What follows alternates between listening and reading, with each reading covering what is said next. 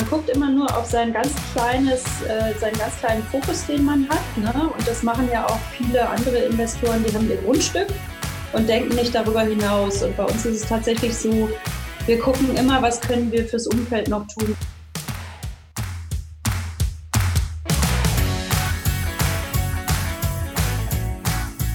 Hallo und herzlich willkommen zur ersten Folge des studentischen Podcasts des Fachgebiets Bauwirtschaft im Fachbereich Architektur, Stadtplanung und Landschaftsplanung der Universität Kastel. In dieser Podcast-Reihe werden wir mit Fachleuten aus unterschiedlichen Bereichen über die Entwicklung der Bauwirtschaft und der Architektur sprechen, um Studierenden einen Einblick in die Zukunft der Bauwirtschaft zu ermöglichen. Diese Folge moderieren Jasmin Schwertfeger und Natalia Makarenko.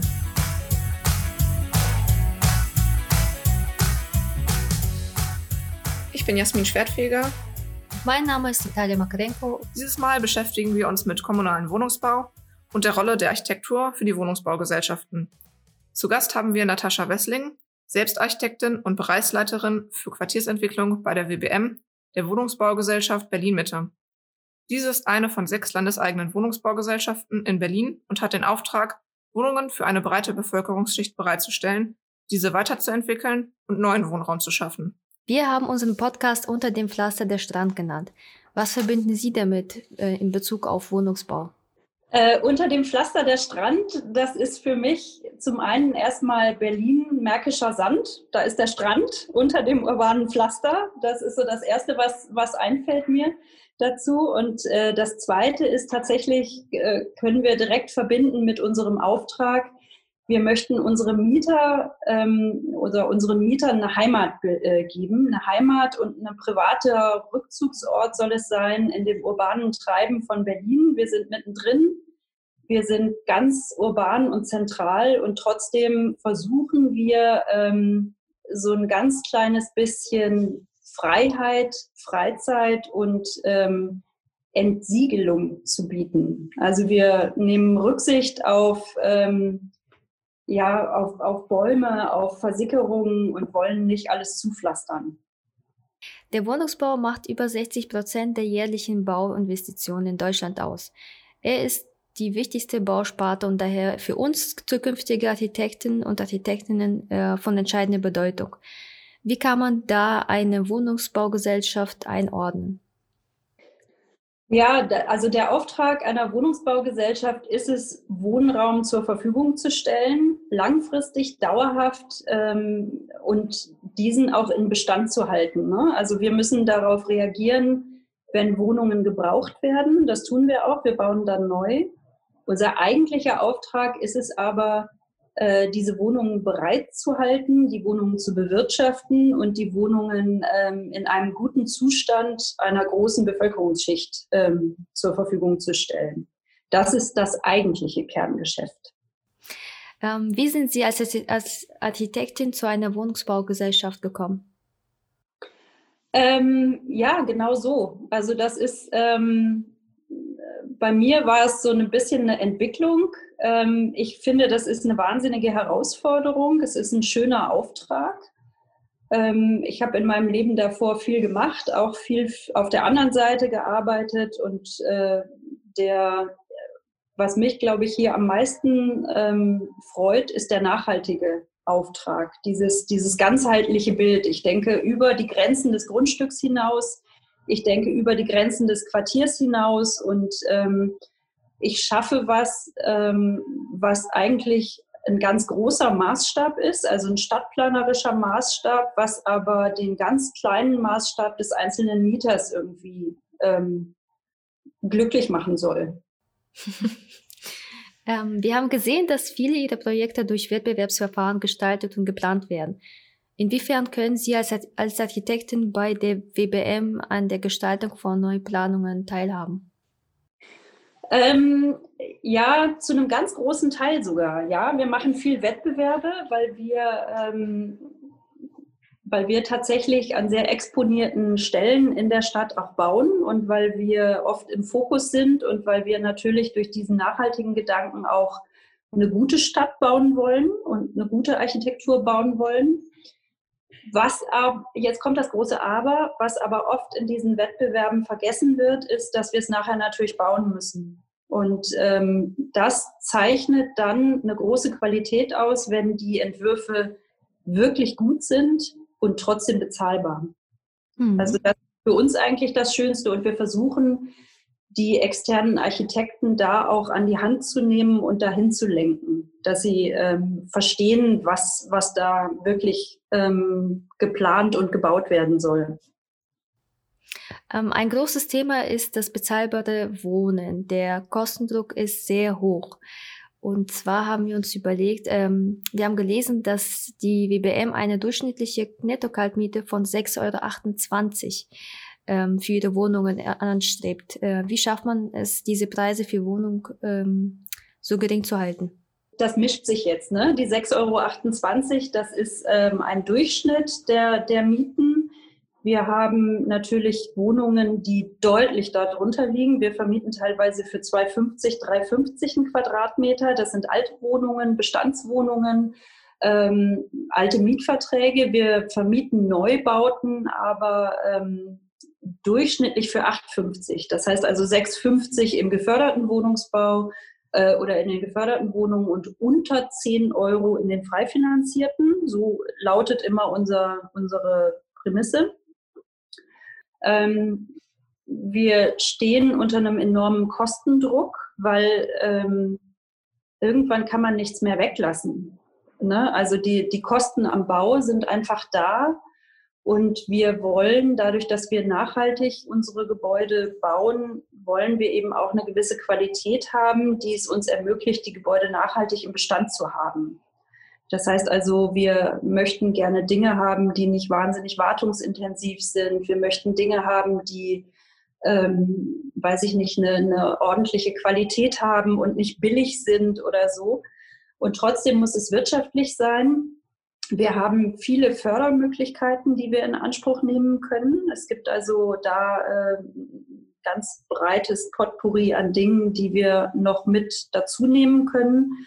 Aber es ist jedes Mal eine Gratwanderung und wir sind hier tatsächlich ähm, mit extrem erfahrenen Experten unterwegs in der Wohnungsbaugesellschaft, die aus allen Bereichen zusammensitzen und sich überlegen, wie wir es machen können.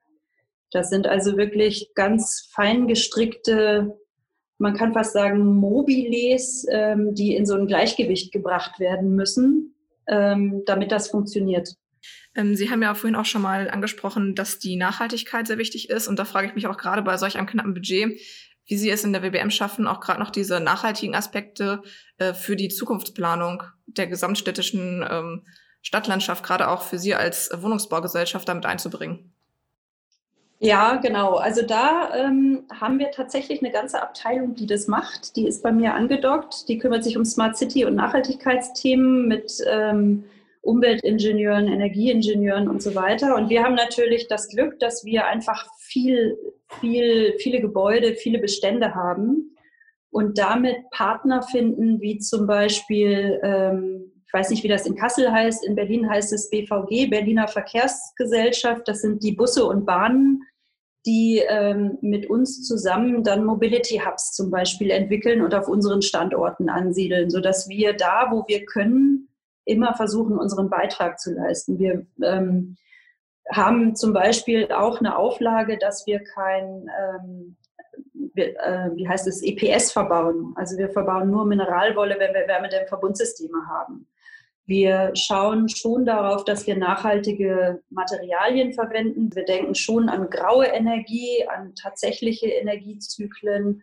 Wir bewerten das auch und ähm, wir haben zum Beispiel eine Kooperation mit den Berliner Stadtwerken, um Photovoltaik auf die Dächer zu bringen, wo dann Mieterstrom drüber bezogen werden kann, der selbst produziert wird. Wir selber versuchen, ähm, Solarthermieanlagen, wo es geht, auch zu bauen, um die Heizungen zu unterstützen. Und wir haben natürlich das Glück, innerstädtisch immer von der Fernwärme profitieren zu können. Das heißt also, ähm, das ist für uns ganz wichtig. Wir haben nämlich den Auftrag und das werden wir auch schaffen, 2050 CO2-neutral zu sein.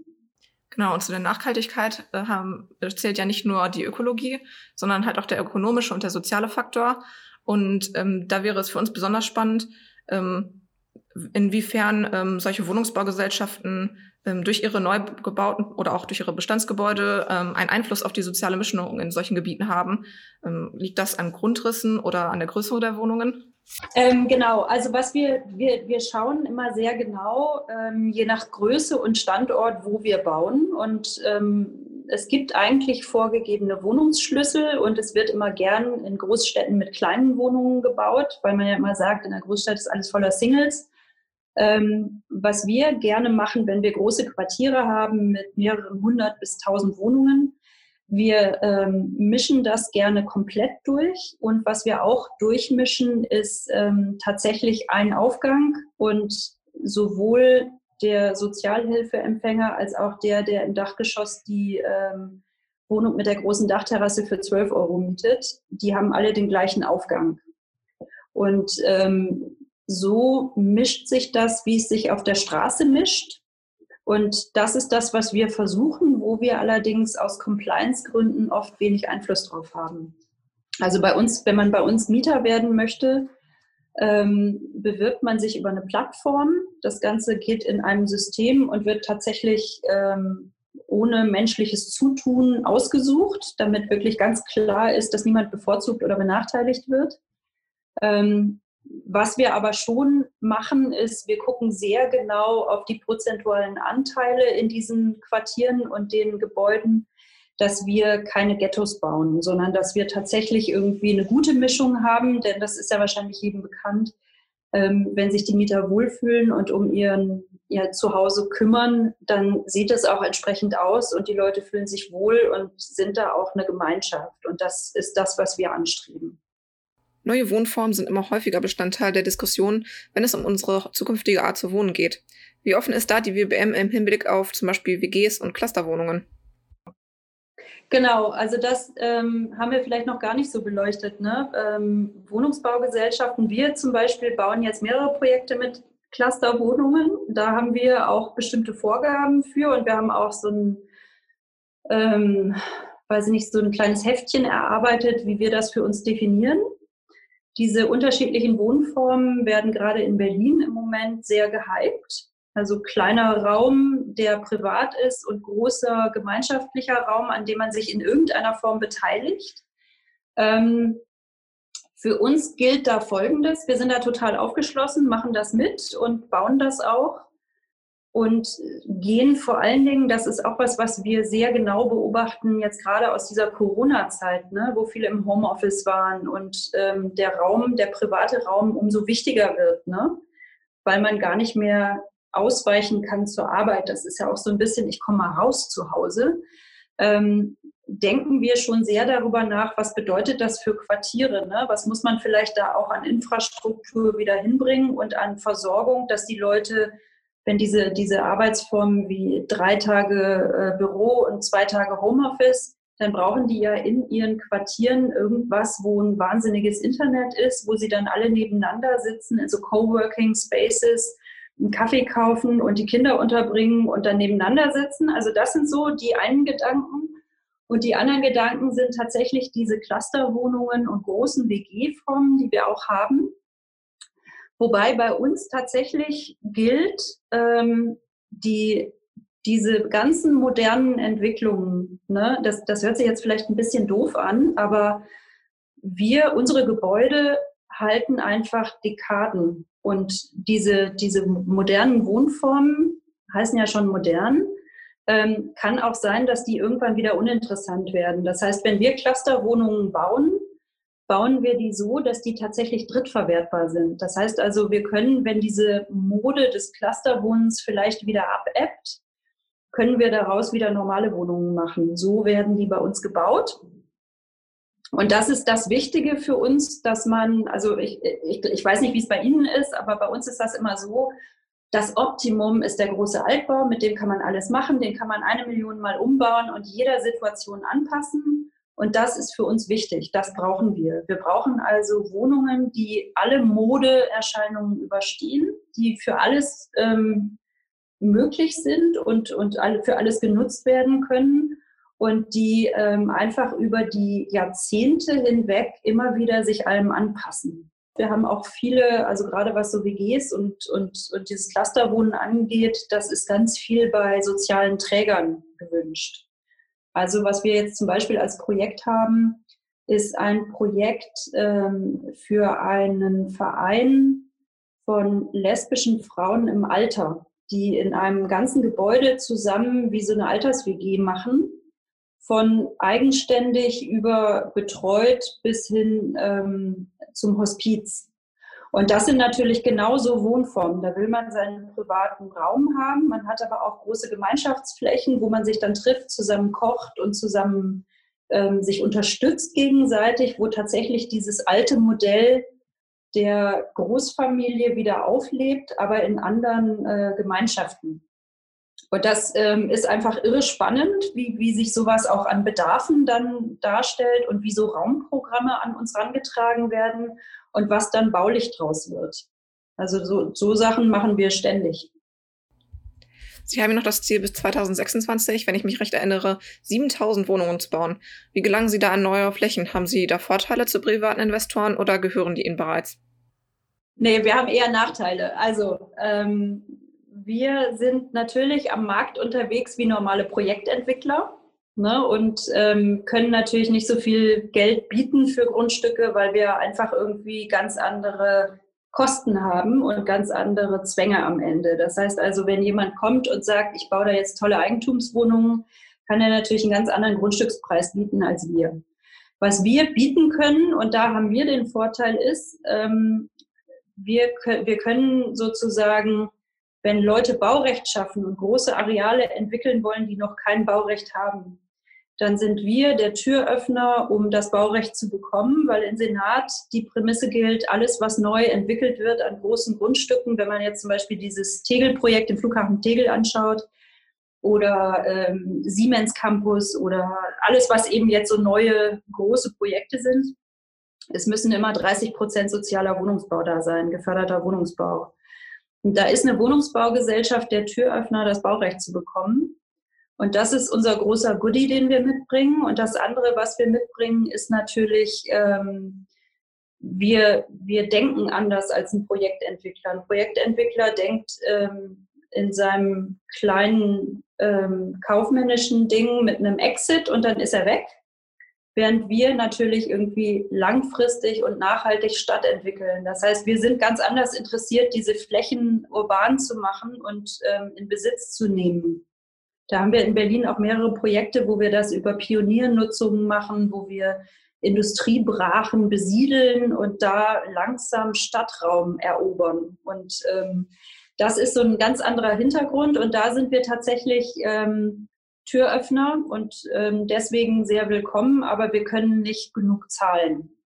Das ist das eine. Und das andere ist, ähm, dass wir Grundstücke eingebracht bekommen über das Land Berlin. Die haben dann teilweise Grundstücke, die, ähm, keine Ahnung, irgendwo brach liegen oder das ist aber immer irgendein Mist eigentlich. Das sind entweder Grundstücke entlang von Bahntrassen, die voller Zauneidechsen sind und Lärmschutz und Erschütterungen oder es sind alte äh, Grundstücke entlang der, der, der, äh, des Mauerstreifens mit Fluchttunneln und Archäologie unten drunter, oder es sind Grundstücke, auf denen irgendeine furchtbare Industrie war, die den ganzen Boden kontaminiert hat, sodass man bis zum Erdmittelpunkt den Boden austauschen muss. Also das sind alles so Sachen, da müssen wir ähm, viel investieren. Wir müssen das Baurecht auch schaffen. Also wir, wir bekommen das nicht und können loslegen, sondern wir müssen oft diesen langfristigen Prozess von B-Plan und ähm, Vorbereitung und was wollen wir da überhaupt und Machbarkeitsstudien erst noch machen, sodass unsere Projekte oft sehr lange dauern. Ja, wo wir gerade schon mal bei den Beteiligungsverfahren sind. Ähm, ich habe gelesen, Sie haben auch eine eigene Leitlinie dazu entwickelt von der WBM. Äh, für diese ganzen Beteiligungsverfahren. Und ich fände es gerade besonders in der ähm, Zeit von Covid-19 interessant, äh, wie Sie das vielleicht auch noch weiterentwickeln, auch vielleicht in anderen Beteiligungsformaten, die vielleicht halt auch zum Beispiel weniger Kontakt erfordern und für mehr Menschen offen sind. Genau, ich weiß nicht, ob Sie da auch schon gelesen haben. Wir haben auch eine App entwickelt, ähm, zusammen mit ähm, einem Start-up-Unternehmen, was in diesen Beteiligungsverfahren tatsächlich den Nachbarn zeigt, wenn man die Höfe so bebaut oder so dicht ähm, in die Bestände reingeht, dass der Balkon immer noch Sonne hat danach und so. Also Beteiligung bedeutet, das äh, wird immer als Partizipationsverfahren ähm, gesagt. Ähm, das bedeutet, dass alle Nachbarn, alle in der Umgebung, alle, die möchten, werden informiert über das, was wir vorhaben und dürfen was dazu sagen. Und das ist ähm, eine ganz haarige Sache, weil natürlich jeder erstmal sagt, not in my backyard. Aber ähm, das machen wir eben und das müssen wir auch machen, sonst schaffen wir unsere Zahlen nicht und das sind unsere Grundstücke und wir haben da auch Baurecht.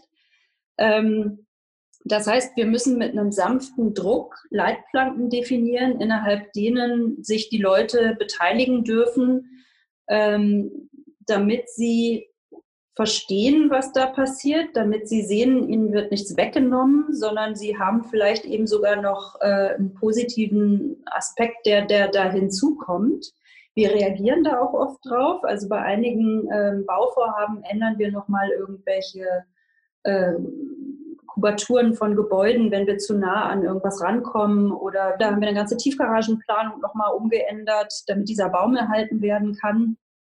Und ähm, das ist natürlich was, ähm, da würde jetzt jeder private Investor mit den Augen rollen und tot umfallen. Ähm, das ist für uns aber in diesem Gedanken, langfristig eine zufriedene und glückliche Nachbarschaft zu schaffen, ganz wichtig.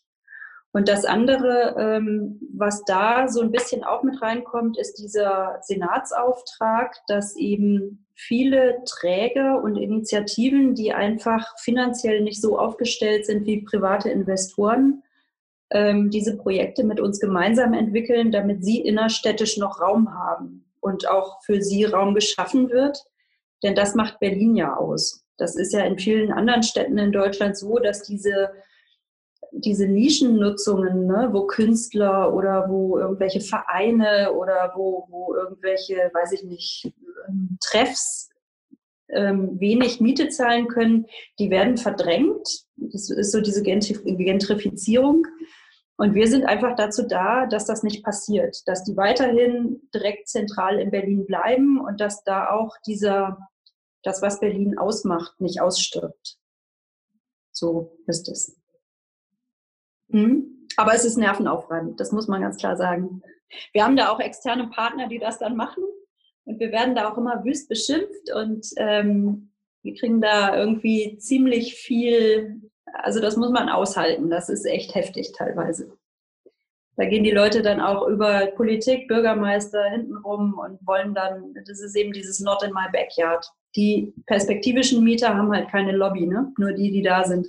Ja, das ist wahrscheinlich auch das Problem, dass äh, die Leute nicht so denken wie eine Wohnungsbaugesellschaft und den gesamtstädtischen Kontext im Blick haben. Genau, es ist, das ist tatsächlich, glaube ich, dieser Blick man guckt immer nur auf sein ganz kleines, äh, seinen ganz kleinen Fokus, den man hat. Ne? Und das machen ja auch viele andere Investoren, die haben ihr Grundstück und denken nicht darüber hinaus. Und bei uns ist es tatsächlich so, wir gucken immer, was können wir fürs Umfeld noch tun, wie können wir uns öffnen, wie können wir da Durchwegungen schaffen, einen Spielplatz bauen, der von anderen mitgenutzt wird. Die Kita von drüben benutzt unseren Spielplatz tagsüber und nachmittags kommen dann die Privaten, die den mitbenutzen und so. Also so mischt sich da immer was und wächst zusammen. Das ist ganz, äh, also das ist so unser Ziel. Sie sind hier im Eigentum des Staates in Trägerschaft. Ähm, wie, inwiefern äh, beeinflusst Sie das oder wie stark ist da der Einfluss? Okay, also der Einfluss ist riesig. Also wir, wir sind, äh, der Senat ist hundertprozentiger Gesellschafter. Das heißt also, wir haben ähm, einen Aufsichtsrat, in dem sitzt der ähm, Finanzsenat und der äh, Senat für Wohnen und Stadtentwicklung. Beide haben Vertreter da drin. Wir haben ähm, zudem Frau Lüscher, die Senatsbaudirektorin bei uns im Aufsichtsrat, weil wir eben irgendwie als zentrale Wohnungsbaugesellschaft in Mitte da im Fokus stehen. Ähm, Insofern beeinflusst uns politischer Wille immer extrem und wir manövrieren da tatsächlich oft in stürmischer See, muss ich mal so sagen. Da dies ja ein Podcast für Studenten und Studentinnen ist, würden wir gerne als letzte Frage ähm, noch von Ihnen wissen, was Sie denken, was man in Zukunft ähm, als Planerin und Planer mitbringen muss, um solche Antworten auf solche spezifischen Fragen, die es im Wohnungsbau gibt, überhaupt äh, antworten zu können. Ähm, ich glaube, wichtig ist, und da denke ich jetzt so an meine Zeit als Student zurück, ähm, ich hatte das im Vorgespräch auch mit Herrn Kühl und Herrn Burkhardt besprochen.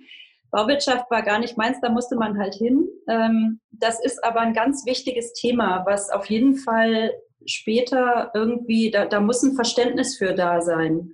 Und ähm, das macht aus meiner Sicht auch einen guten Architekten aus, wenn er ähm, wenn er das im Hinterkopf einfach hat, dass das, was er entwirft, das muss irgendwann auch gebaut werden. Und es ist ein leichtes für einen Superreichen, irgendwie eine schicke Villa zu bauen. Das ist für mich tatsächlich im Verständnis leichter als diese äh, Gebäude, die wir machen, die mit diesen ganzen Zwängen behaftet sind, wo, wo wirklich jeder Cent äh, zählt und wo man sich über jede Tür, die man einbaut oder weglassen kann, tatsächlich Gedanken macht. Denn wenn man das potenziert, und sagt, ich kann da eine Tür einsparen, dann habe ich das ganz locker auf 500 Wohnungen gerechnet, dann habe ich 500 Türen eingespart.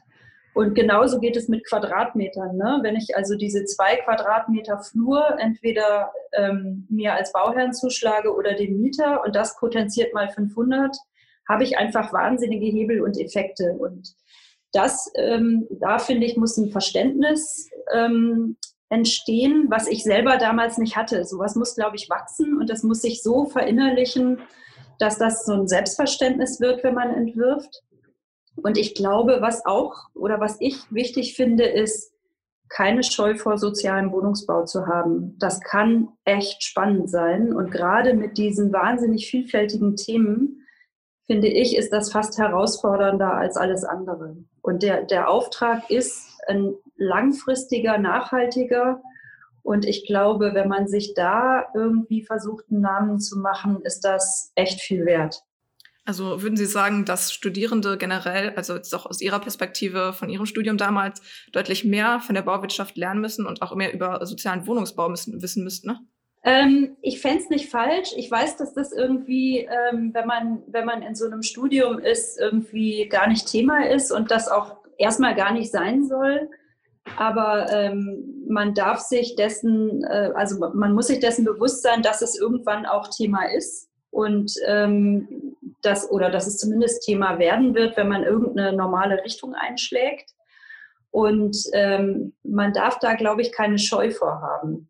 Und es ist auch nicht so, dass es jetzt eine Raketenwissenschaft ist. Also ich bin jetzt auch kein Mathematiker oder Zahlengenie. Und man kann sich dem aber so nähern, dass man da ein gewisses natürliches Verständnis für hat und dann baut man das automatisch in, sein, in seine Arbeit mit ein. Und das ist, glaube ich, das, was wichtig ist, dass man einfach ein Verständnis dafür bekommt, was sind so ein bisschen die groben Stellschrauben, was sind die groben Zwänge und dann verinnerlicht man das auf jeden Fall. Und es ist so, ähm, es wird einem, glaube ich, wirklich gedankt, wenn da gute Sachen rauskommen. Also das fände ich eben schön, wenn man das so weiß.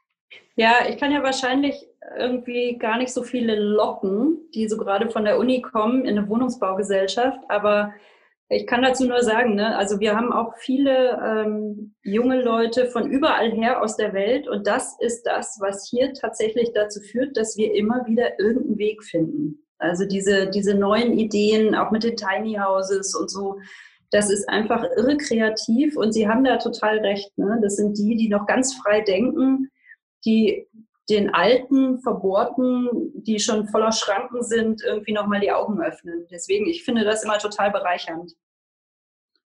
Ähm, vielen Dank für das Interview. Das war Natascha Wessling von Wohnungsbaugesellschaft Berlin Mitte. Das war's auch schon mit unserer Folge unter dem Pflaster der Strand. Vielen Dank fürs Zuhören. Falls ihr noch weitere Infos zu unserem heutigen Thema Wohnungsbau haben möchtet, schaut doch mal auf der Internetseite der Wohnungsbaugesellschaft Berlin Mitte nach. Die Links dazu findet ihr in der Beschreibung. Dieser Podcast ist ein studentisches Projekt des Fachgebiets Bauwirtschaft an der Universität Kassel unter der Betreuung von Florian Köhl und Christian Burkhardt mit Unterstützung von Rune Hattig. Diese Folge moderierten Natalia Makarenko und Jasmin Schwertfeger. Der Musiktitel Hotshot stammt von Scott Holmes Musik und unterliegt einer Creative Commons Lizenz. Konzeption und Ausarbeitung des Formates Aljoscha Bogodin, Ansgar Köhler, Jurina Luka, Natalia Makarenko, Hans Nagel, Levi Nichter, Charlotte Vetter, Laurin Queck und mir, Jasmin Schwertficker.